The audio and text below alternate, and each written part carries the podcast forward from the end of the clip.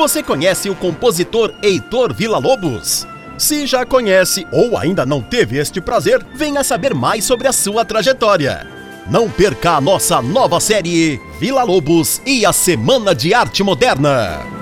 No último programa da série, vamos falar sobre como as ideias da Semana de Arte de 22 e a genialidade de Vila Lobos deixaram a sua marca na cultura brasileira. Dia 8 de abril, sexta, com reprise domingo, dia 10.